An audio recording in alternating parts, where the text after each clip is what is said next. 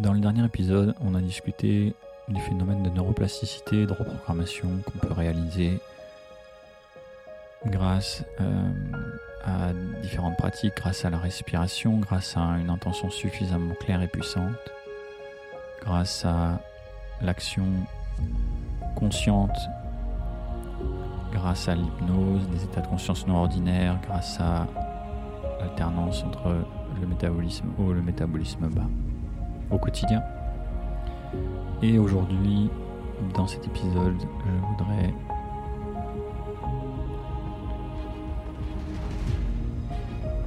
vous parler euh, des différentes pratiques de respiration qui existent, euh, qui permettent de réaliser cela, de comparer un petit peu rapidement les pratiques principales que j'ai pu étudier. Euh, pas toutes évidemment, mais vraiment vous prendre conscience euh, du besoin et de la nécessité de travailler et de pourquoi on a envie d'aller vers une pratique ou une autre aussi de manière tendancielle aujourd'hui, c'est-à-dire quelle tendance par exemple par rapport à, aux respirations, aux superventilations, quelle tendance par rapport à, ça depuis quelques années, quelle tendance par rapport à l'hypnose, la relaxation, le voyage astral même, toutes ces techniques de transe ou de tambour chamanique, toutes ces questions et toutes ces pratiques-là, je ne vais pas en parler dans cet épisode euh, parce que c'est euh, en 15 minutes, c'est pas possible, mais je vais vous parler aujourd'hui juste de la généralité en fait du fonctionnement de ces pratiques avec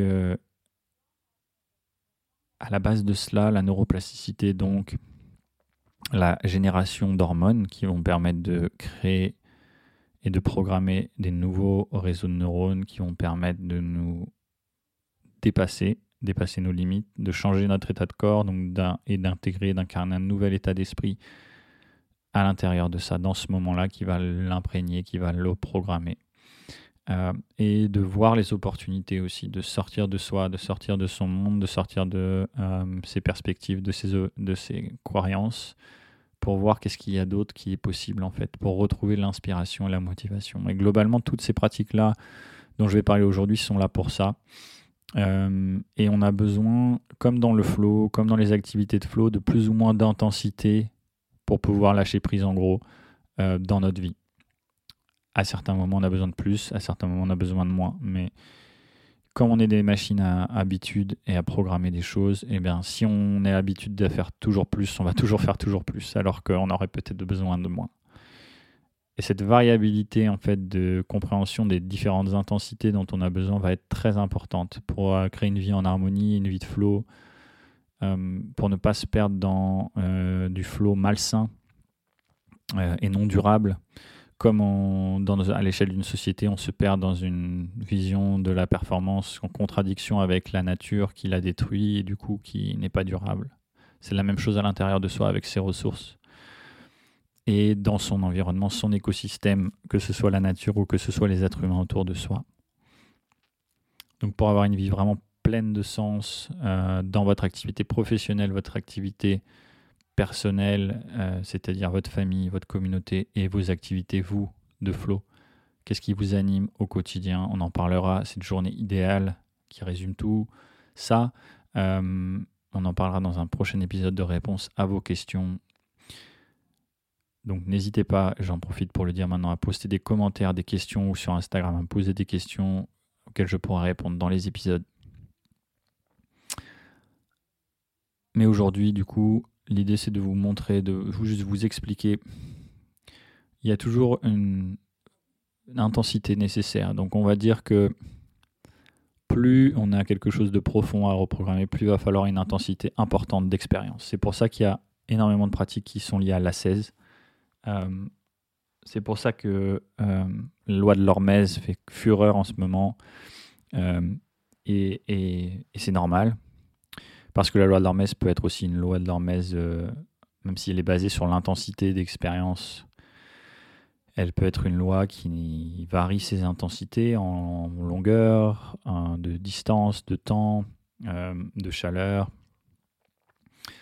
Mais il y a toujours une pratique d'assaise, il y a toujours une pratique euh, d'assaise euh, dans les voies spirituelles également. On va travailler au niveau des besoins et des stress. On fera d'autres audios, je vous en parlerai plus en détail. Mais globalement, ça va être, ça, va être ça, la gestion du stress pour le faire devenir positif ou alors pour nous obliger à lâcher prise. Et dans notre société, c'est ça dont je voulais parler aujourd'hui. On, a besoin souvent de ça. Euh, il faut savoir euh, euh, le gérer et s'arrêter. Et, c'est pour ça que dans toutes les pratiques que je propose, la première chose, c'est d'affirmer en un instant, juste quelques respirations, notre capacité d'unité pour voir qu'on a besoin de rien d'autre et pas d'intensité pour pouvoir reprogrammer, pour pouvoir être pleinement en accord, pour pouvoir être dans la plus belle des transes, je vous dis pas que c'est ce que j'arrive à faire à chaque fois euh, en trois respirations dans toutes les situations, pas du tout. Euh, je me laisse emporter par des schémas, par euh, des habitudes qui ne sont pas en accord avec ce que j'aurais envie d'incarner ou voilà. mais d'avoir cette croyance, en fait, d'avoir cette intention, va me permettre de développer chaque jour et d'incarner ça chaque jour et de le développer comme je développerais un muscle, comme je développerais une compétence de sportive ou de peinture ou d'écriture ou de d'entrepreneuriat et eh bien du coup je développe cette compétence et chaque jour j'y crois et chaque jour je le renforce et ça je peux vous l'assurer. Et chaque jour j'arrive à l'appliquer dans de plus en plus de situations inconsciemment ou consciemment d'ailleurs donc c'est très important et je dis ça parce qu'il y a beaucoup de pratiques qui existent. Si on prend le yoga, ou si on prend les sports par exemple, ou si on prend euh, un sport euh, que vous pouvez réaliser, un sport de flow, et bien souvent on va devoir augmenter la complexité, le temps de pratique, etc., etc., pour pouvoir euh, se dépasser de plus en plus, parce que sinon ça devient neutre et on s'ennuie globalement, c'est ça. C'est la même chose avec la nourriture, avec toutes les passions, tous les désirs, toutes les activités. Pour ne pas s'ennuyer, il faut augmenter la complexité, la difficulté, le risque. Euh, et souvent, on passe que par là. Euh, c'est ce que je propose, que je vous propose aujourd'hui, c'est de vraiment prendre conscience que dans euh, ça, ça a été appliqué au yoga ou à l'heure actuelle aussi. On passe beaucoup dans le yoga et la respiration avec ça, grâce à ça. C'est-à-dire, on va pousser, on va forcer, on va aller en complexité. Euh, et ce qu'on peut trouver dans le yoga, dans la philosophie du yoga ou du Tao ou des philosophies un petit peu spirituelles orientales, c'est l'appréciation des choses simples, l'appréciation de la magie de la respiration et de ce qu'on peut créer à partir de ça très simplement, sans avoir besoin de quoi que ce soit d'autre ou de complexité ou d'intensité. Et c'est vraiment ça que je vous propose quand je parle de science et spiritualité combinées, quand je parle euh, de redéfinir le succès, la performance. Euh, c'est vraiment ça, c'est savourer à chaque étape du cycle du flou d'une activité au premier moment de check euh, des conditions de vent ou au premier moment euh, de création d'un moment de, de, artistique, de peinture pour vous ou de lecture. Créer des vrais moments, on appelle ça des moments de qualité, euh, c'est un mot qui revient souvent, c'est vraiment ça. C'est des vrais moments de qualité pour qu'on soit complètement conscient dans cette activité. Ça a énormément de sens pour moi. J'ai créé les conditions extérieures de concentration pour ça et du coup je vais m'impliquer euh, dans tous mes potentiels. Mon corps est là, mon cœur est là, mon esprit est là. Euh, tout est là pour que je puisse euh, me dévouer totalement à cette activité maintenant. Donc, naturellement, en fait, la 16, naturellement, les activités, on va prendre plus de risques, par exemple, pour engager ça. Ça va engager la concentration. S'il y a du risque, ça engage la concentration. S'il y a de la compétition, ça engage la concentration. S'il y a euh, du sens, euh, de la notoriété, de l'argent en jeu, etc., ça engage la concentration. Et le flow, on l'a vu, et je vous le répète, c'est avant tout le plaisir de faire. Faire pour le plaisir de faire. Sans attendre de résultats extérieurs. Le résultat extérieur va être un moteur supplémentaire, on pourrait dire une motivation supplémentaire, dans la limite de... On va dire que c'est une motivation qui va être nécessaire en termes d'argent, par exemple, pour pouvoir vivre de manière sereine et en sécurité, si on est dans la totale insécurité, il y a trop de peur pour que euh, ce soit équilibré et qu'on favorise le flow. Comme vous le savez, le flow, c'est un équilibre de challenge, le défi, donc la, la, peur, on va dire, l'excitation, et euh, mes compétences, mes ressources pour y arriver, que ce soit à l'échelle d'une activité ou à l'échelle d'une vie. Donc si à l'échelle d'une vie, j'ai pas du tout de ressources pour me sentir en sécurité, manger correctement, avoir un toit, toutes ces notions-là qu'on verra euh, plus en détail dans, euh, en parlant de Maslow et de Scott Barry Kaufman dans cette psychologie humaniste et transcendantale, et eh bien du coup, je vais pas arriver à favoriser le flow. Donc évidemment, l'activité plaisir de faire va pouvoir me permettre aussi de trouver la sécurité. Mais avant tout, elle, elle est là pour le plaisir de faire. Un artiste, un sportif en général, il aura toujours cette notion de plaisir de faire qui l'a amené jusque-là, qu'il a entraîné vers la répétition, qu'il a entraîné, et qui, même si euh, il n'obtient pas de succès, c'est comme la plupart des gens d'ailleurs, ou de notoriété, ou d'une activité professionnelle de cette activité-là, il va continuer à le faire parce qu'il a du plaisir à le faire, euh, juste par le fait de faire cette activité-là. Les gens qui vont être hors normes dans leur activité, qui vont redéfinir les, les possibles à l'échelle de l'humanité, ont forcément cette notion-là. Et la plupart d'ailleurs euh, ne gagnent pas forcément beaucoup d'argent mais suffisamment quand même pour créer cette euh, sécurité-là. Donc, le plaisir de faire va être euh, extrêmement important dans votre activité. On peut voir que certaines pratiques d'ascèse, par exemple, passent par une notion d'effort, une notion de difficulté, une notion de manque, une notion de rapport à la mort, qui va être très importante. Comme dans une activité où on va pousser un petit peu plus ses limites, eh bien, si on arrête de manger pendant un moment, si on arrête de respirer ou on respire trop, on va changer dans son corps, on va créer des sensations qui vont vraiment euh, être euh, inconfortables. Et c'est notre capacité à gérer cette inconfortabilité et de, de plus en plus confortable dans cet inconfort qui va nous permettre de nous rendre beaucoup plus résilients de créer de l'estime de soi, de la persévérance, et on va pouvoir appliquer ça au quotidien. Donc toutes ces pratiques d'hormèse, d'ascèse et de respiration vont être là pour créer euh, et faciliter ça. La respiration Wim les superventilations dans le yoga, dans les kriyas ou dans le yoga Kundalini vont vraiment être euh, le, les respirations les plus euh, favorisées pour créer cette excitation justement. Et comme quand on court pendant longtemps, on a un second souffle.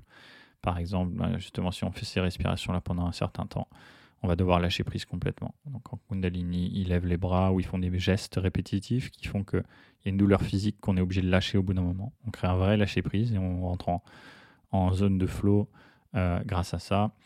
Euh, la respiration Wim Hof ou la respiration Soma ou ce que je peux vous proposer aussi en, juste en super ventilation et en rétention à poumon vide ou à poumon plein qui vient de Bastrika, euh, du, pranayama du yoga, eh bien, euh, va créer euh, à la fois un grand changement dans le corps physiologique, une excitation, va changer la biochimie du sang, les gaz dans le sang, va créer des hormones qui vont faire un grand contraste. C'est ce contraste-là, comme l'hormèse, qui va être vraiment très important et qui va permettre la reprogrammation, qui va permettre de changer d'état d'esprit, changer d'état de corps en même temps, dans un moment, et avec l'intention qu'on a ici, dans ce moment, l'état d'esprit qu'on va avoir ici, et bien du coup, on va pouvoir impliquer, intégrer, incarner et reprogrammer des, réseaux de neurones, des vertus euh, qu'on a envie, euh, que ce soit des vertus de lâcher prise, que ce soit des vertus de gratitude, que ce soit des vertus euh,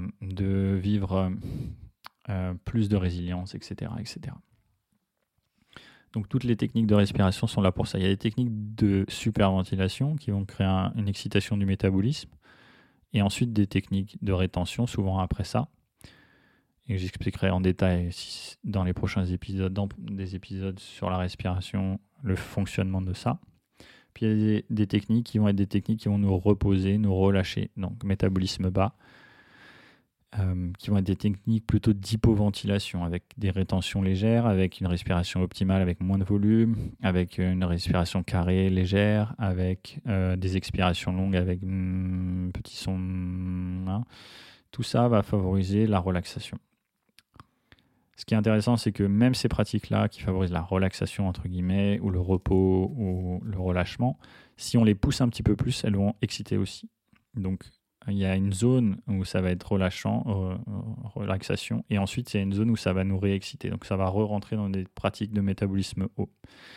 Et c'est cette alternance euh, dans les pratiques qui va être très très importante. Donc on va alterner les deux.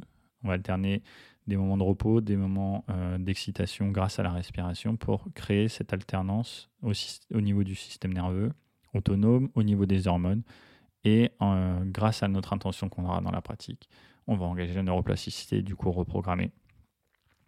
Vivre un état d'esprit, sortir de soi. Donc je suis là, j'ai envie de créer ça. Enfin, j'en suis ici dans, cette activité de flow par exemple. Euh, j'en suis vraiment là dans la difficulté, dans l'attention, les obstacles, etc. Ensuite, je vais lâcher complètement prise. Ensuite, je vais m'ouvrir à la créativité, à la motivation, l'inspiration la plus grande pour voir qu'est-ce que j'ai envie de créer, comment j'ai envie de me sentir dans cette activité, par exemple. Donc, la respiration va vraiment être le moteur en, euh, en entraînement, de la modification de notre euh, système biochimique, ce système euh, nerveux, qui va permettre de coordonner son potentiel vers une intention et de savoir qu'est-ce qu'on, d'observer vraiment qu'est-ce qu'on veut, là où on en est, qu'est-ce qu'on veut abandonner, de voir quels sont les efforts qu'on met en place, se valoriser et qu'est-ce qu'on veut créer à partir de ça. Et de se laisser vraiment ouvert à un potentiel infini, vraiment à euh, une forme de transe très simple, qui devient très simple par cette respiration-là, par ces respirations-là, et qu'on peut de plus en plus chaque jour affiner pour avoir de moins en moins besoin d'intensité ou, ou adapter en fonction de l'intensité dont on a besoin. Vous verrez, toutes ces pratiques-là sont basées là-dessus et sur la génération d'émotions, la génération de sentiments qui vont aller avec, c'est-à-dire la pensée de la sensation qui est liée à ce que vous voulez créer, liée à ça, et ensuite à l'action que vous allez mettre en place pour le faire, pour le réaliser, pour l'incarner dans votre vie, pour gérer cette peur, pour euh, aller un petit peu plus loin dans l'effort, pour euh, créer un peu plus de résilience, harmoniser une relation guérir, etc., Voilà, merci pour votre écoute. N'hésitez pas, comme à chaque fois, à laisser un commentaire. Une, appréciation, c'est vraiment extrêmement important. Merci encore et à bientôt. Salut.